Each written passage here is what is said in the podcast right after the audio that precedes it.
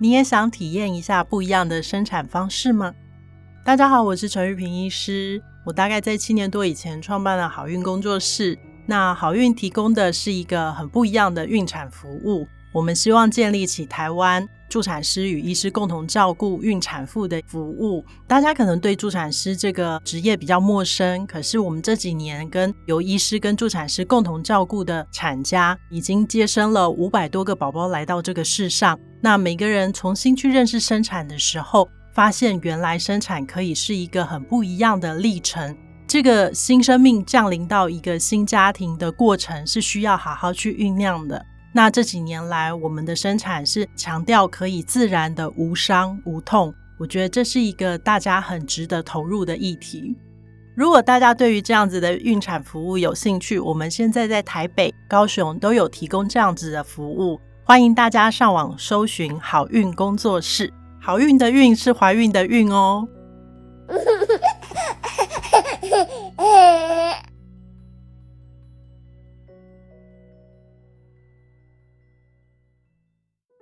真的哦，嗯，我们的节目好像很久没有唱歌哦。嗯，我是，你是是准备了很多歌？我是节目制作人，也是制作单位生鲜食材的营运长王维轩 Vivi。因为钟老师很难相信一件事情。就是很多人赞助这个节目，嗯，他的描述跟附注留言是希望老师可以好好讲故事，嗯，不要再唱歌。真的吗？真的。但应该也有很多人希望我再唱吧。所以我们现在就要来看看啦，嗯，看看哪一个多。是，我们要开一个活动，嗯，这个赞助链接会在单集简介。嗯，如果说你赞助这个节目，你可以写说你是赞助老师唱歌，还是赞助老师不唱歌。嗯，那如果当月的赞助人数，嗯，或者是看谁多。对，看谁多，我们就决定怎么做。没错，因为老师听到这件事之后，已经准备了一个歌本，是不是？没有，把钱柜下载而已了。对，他就想说，你们越不想要听我唱歌，我就是讲三句话就要唱一次。对，好，那我们会在节目的最开头把你的名字公布出来，例如说，本节目由王晓明赞助。钟正道老师啊，本集不唱歌，对，这样子表彰你的丰功伟业。没错，那也欢迎各式各样想要置入的企业，嗯，因为这个节目其实流量还蛮高的。真的吗？而且有很多节目有人在听吗？很多人，而且有很多名人在听。听说已经上长荣了，是不是？是已经上，但我都没有做到长荣。那你要赶快去做一下长荣，嗯。我都做虎航。那我再看看虎航要不要放你的节目。哎、欸，我跟你讲，之前有人付一千块叫你不要唱歌，什么意思？怎么可能？就是 donation，怎么可能那么多？我觉得两百。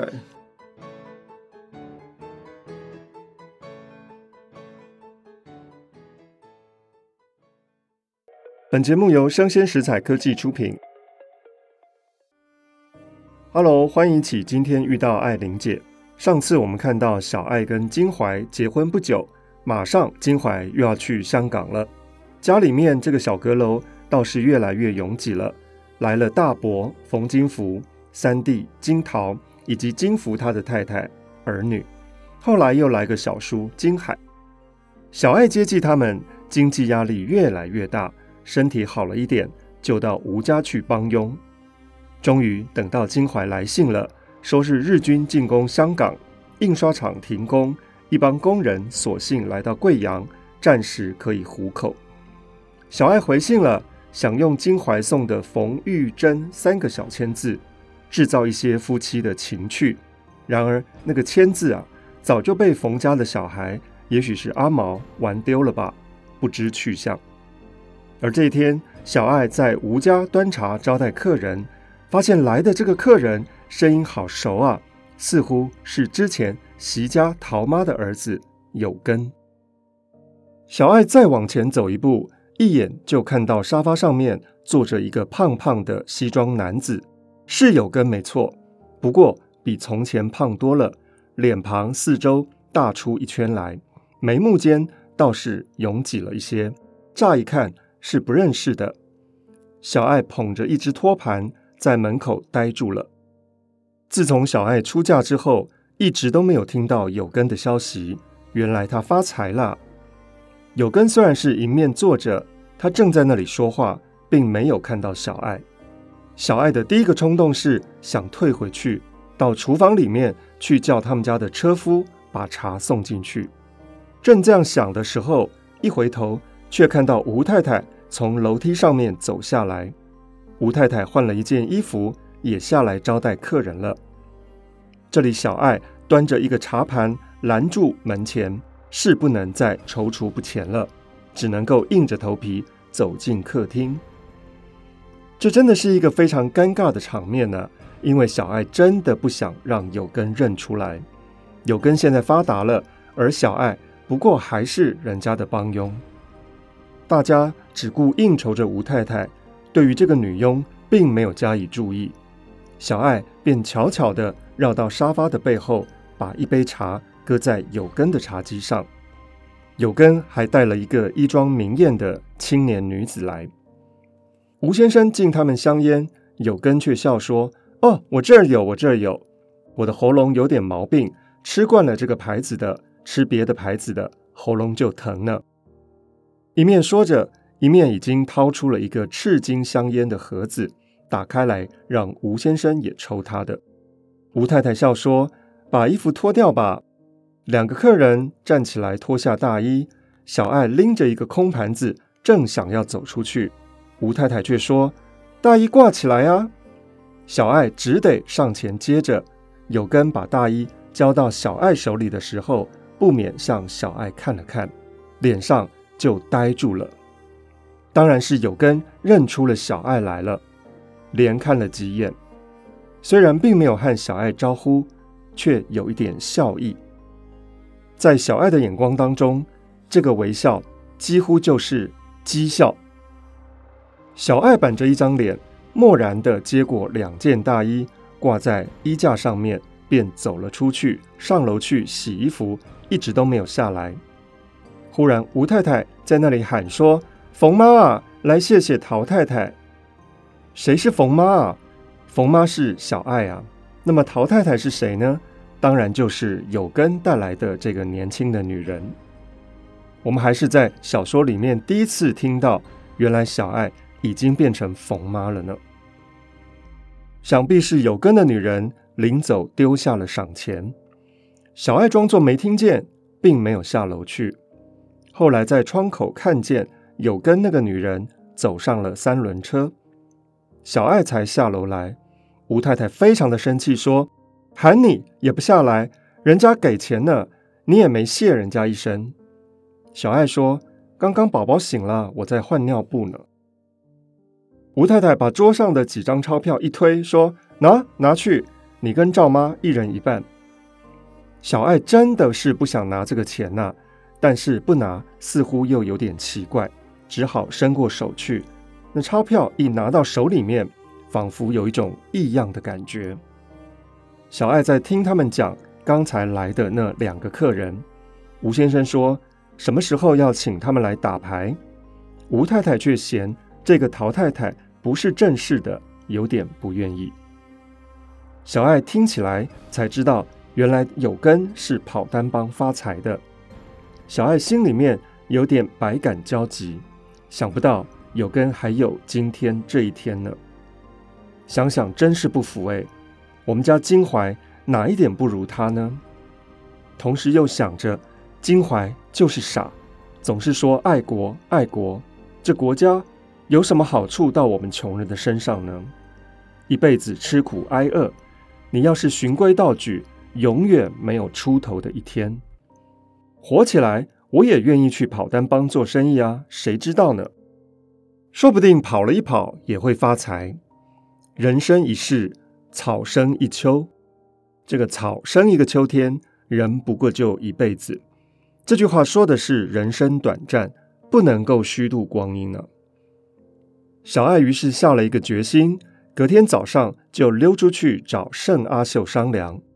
阿秀有一个小姐妹，就是跑单帮的。小爱把一副耳环换了钱，办了点货，一面就进行着这桩事情，一面就向吴家辞工，说要回乡下去了。小爱家里面的人对于这件事情是不大赞成的。金福每一次都跟冯老太太说。其实还是帮佣的好啊！出去跑单帮，一去就是这么多天，而且男女混杂，不是青年妇女能做的事情。但小爱总相信，一个人总要行得正，立得正。他在外面混了这些年，也磨练出来了，谁也不要想占他的便宜。但是现在是打仗的时候呢，旅途上这种混乱的情形，的确是小爱不能够想象的。一个女单帮，只要相貌长得好一些，简直到处都是关口。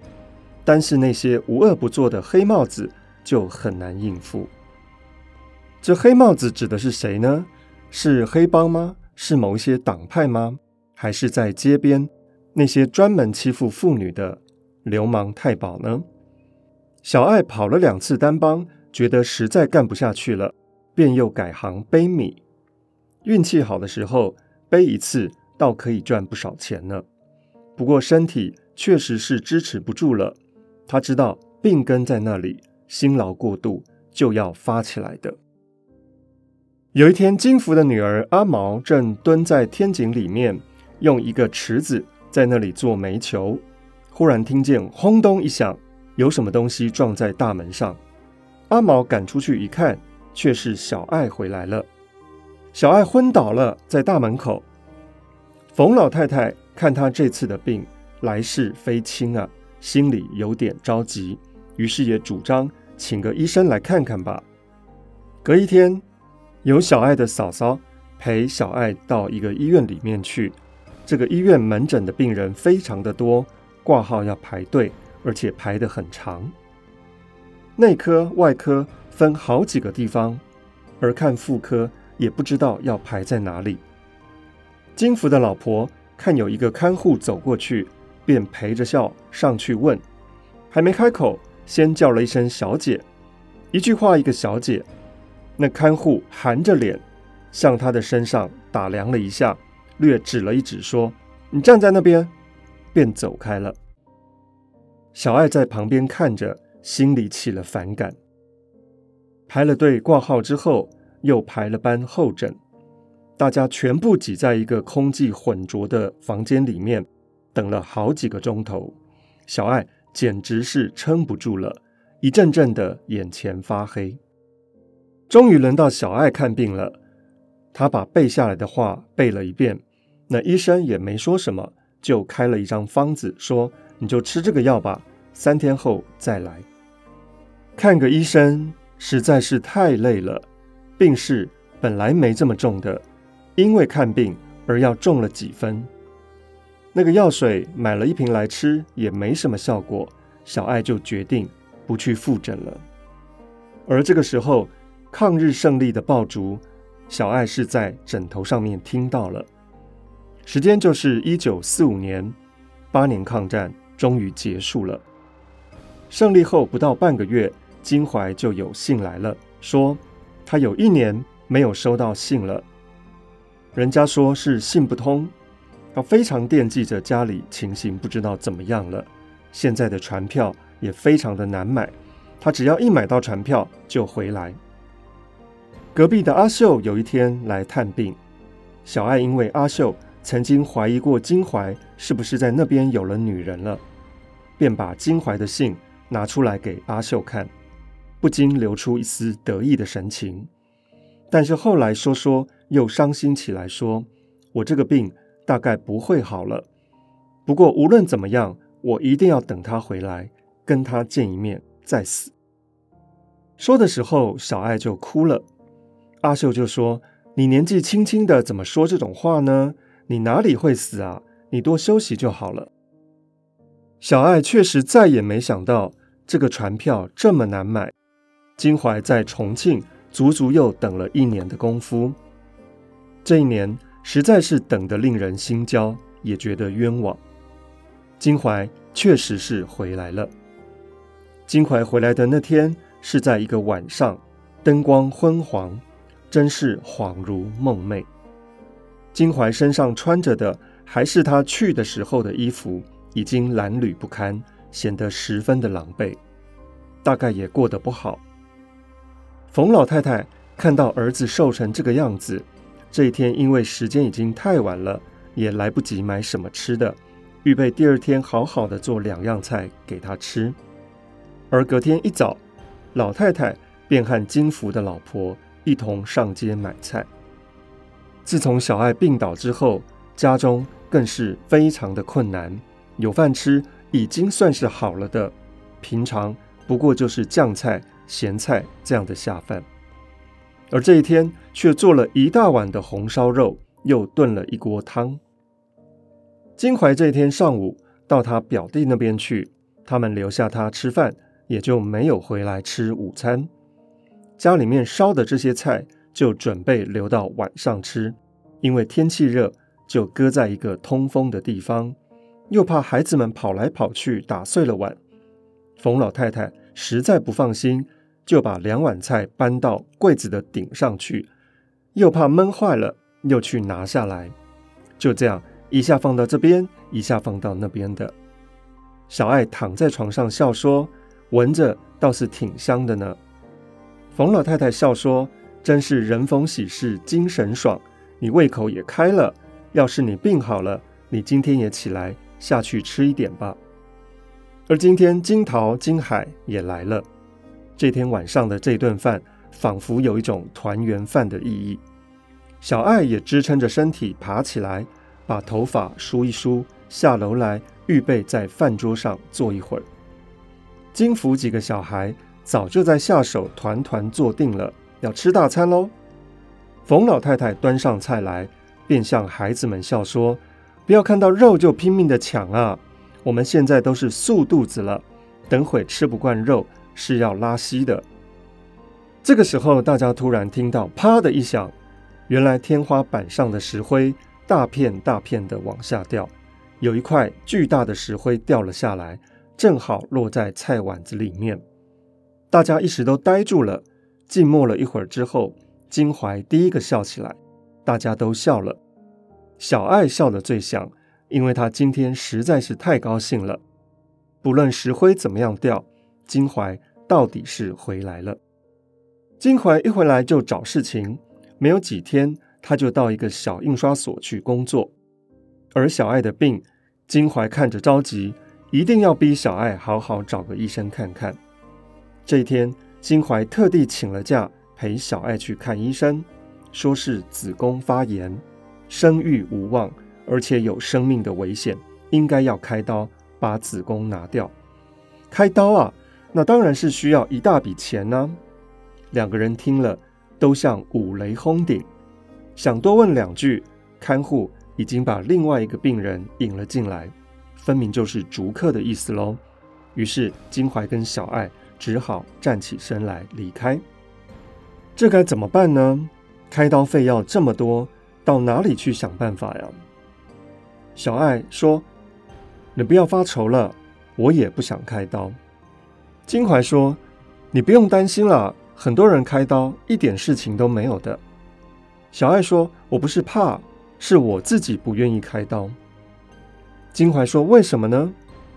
这样问了一声之后，金怀自己也就明白过来了。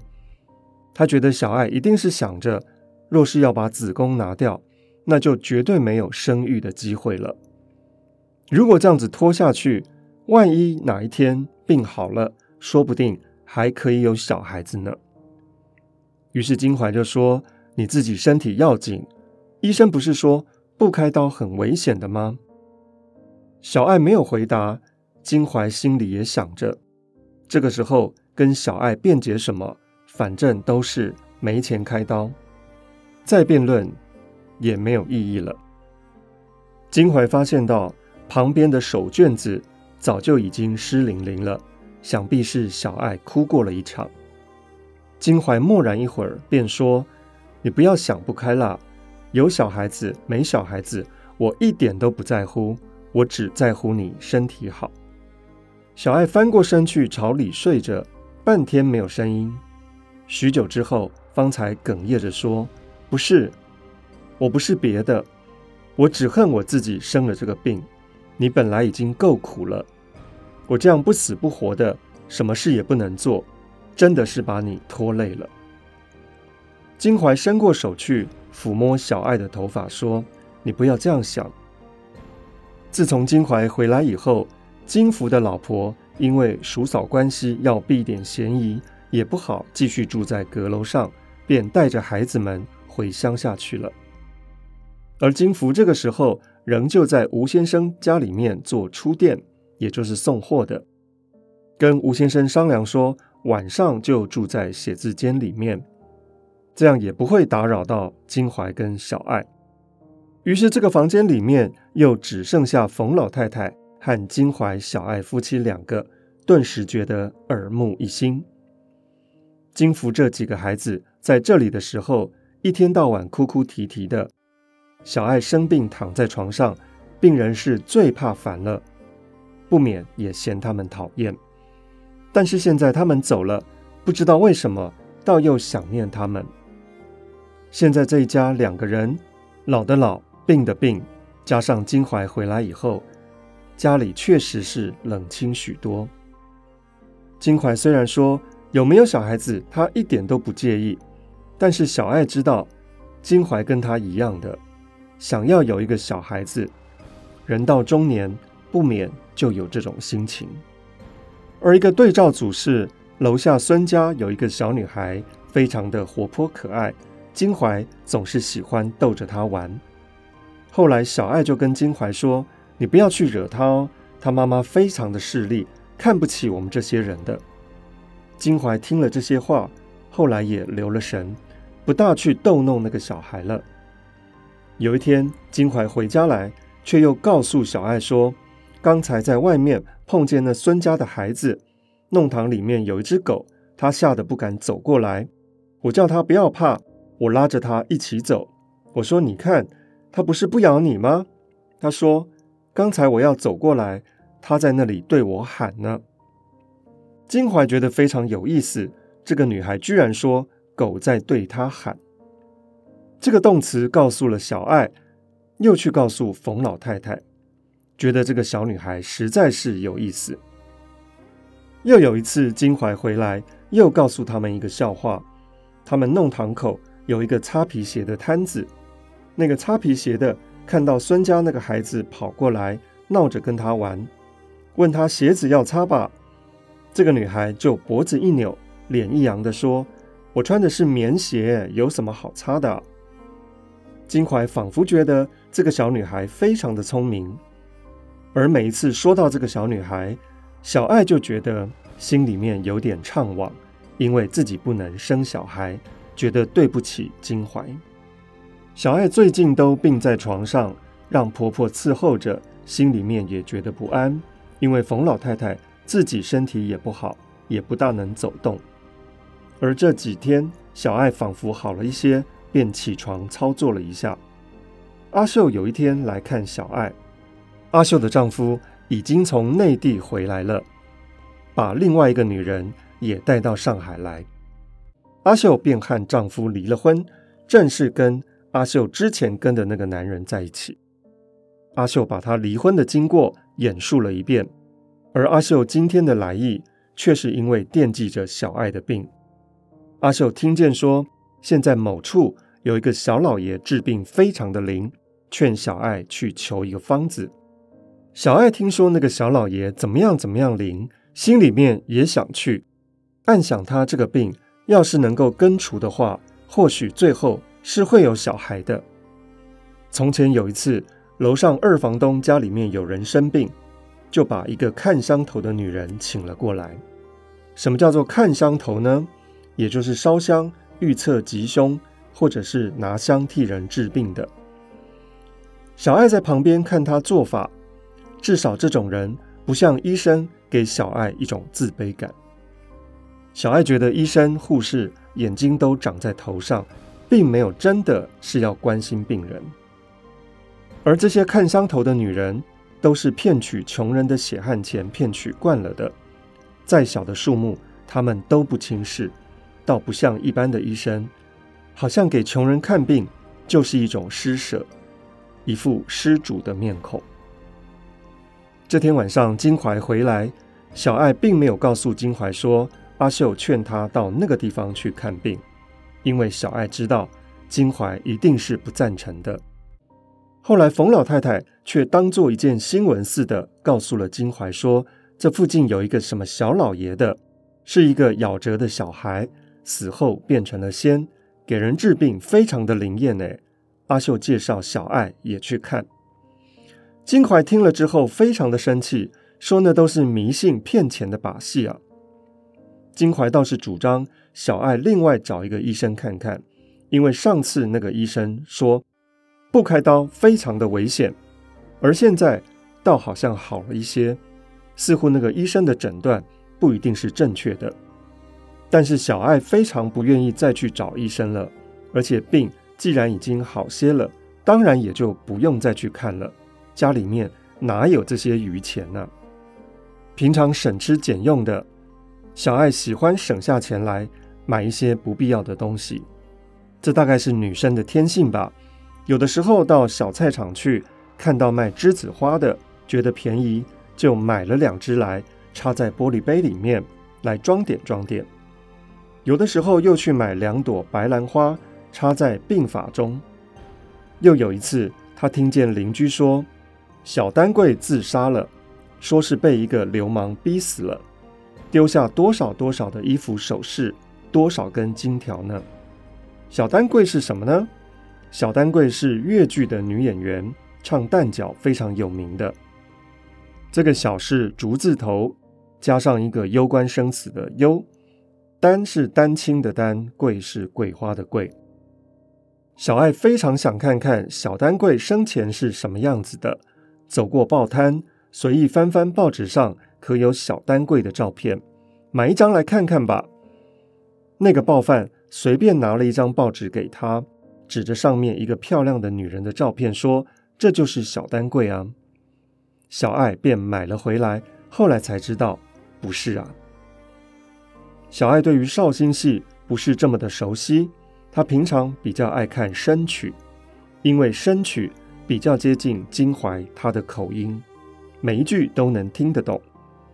小爱自从嫁进了冯家，口音也被冯家同化了。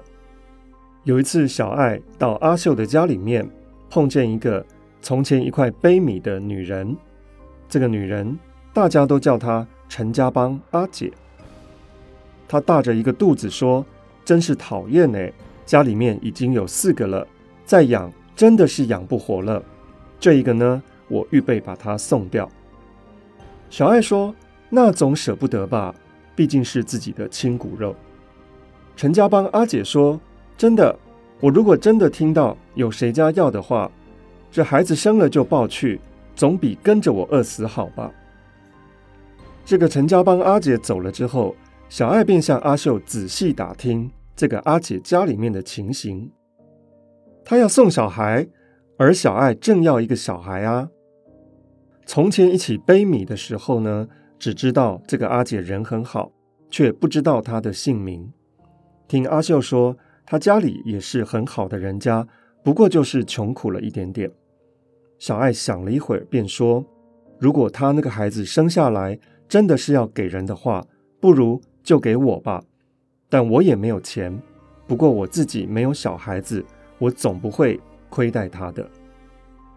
阿秀笑说：“要是给你，大家都知道的，那么陈家帮阿姐就可以放心了。”又说：“要不你还是等他生下来再说吧。我劝你要领养的话，就领养一个女的，你自己再生一个儿子，就圆满了。”小爱只是苦笑着，并没有说什么。小爱因为现在不能生育了，所以想领养一个别人的孩子。照理说，小爱去领养大伯家里面的众多儿女中的其中一个是比较便当的。一方面帮着延续冯家的香火，一方面又可以减轻大伯冯金福的经济负担。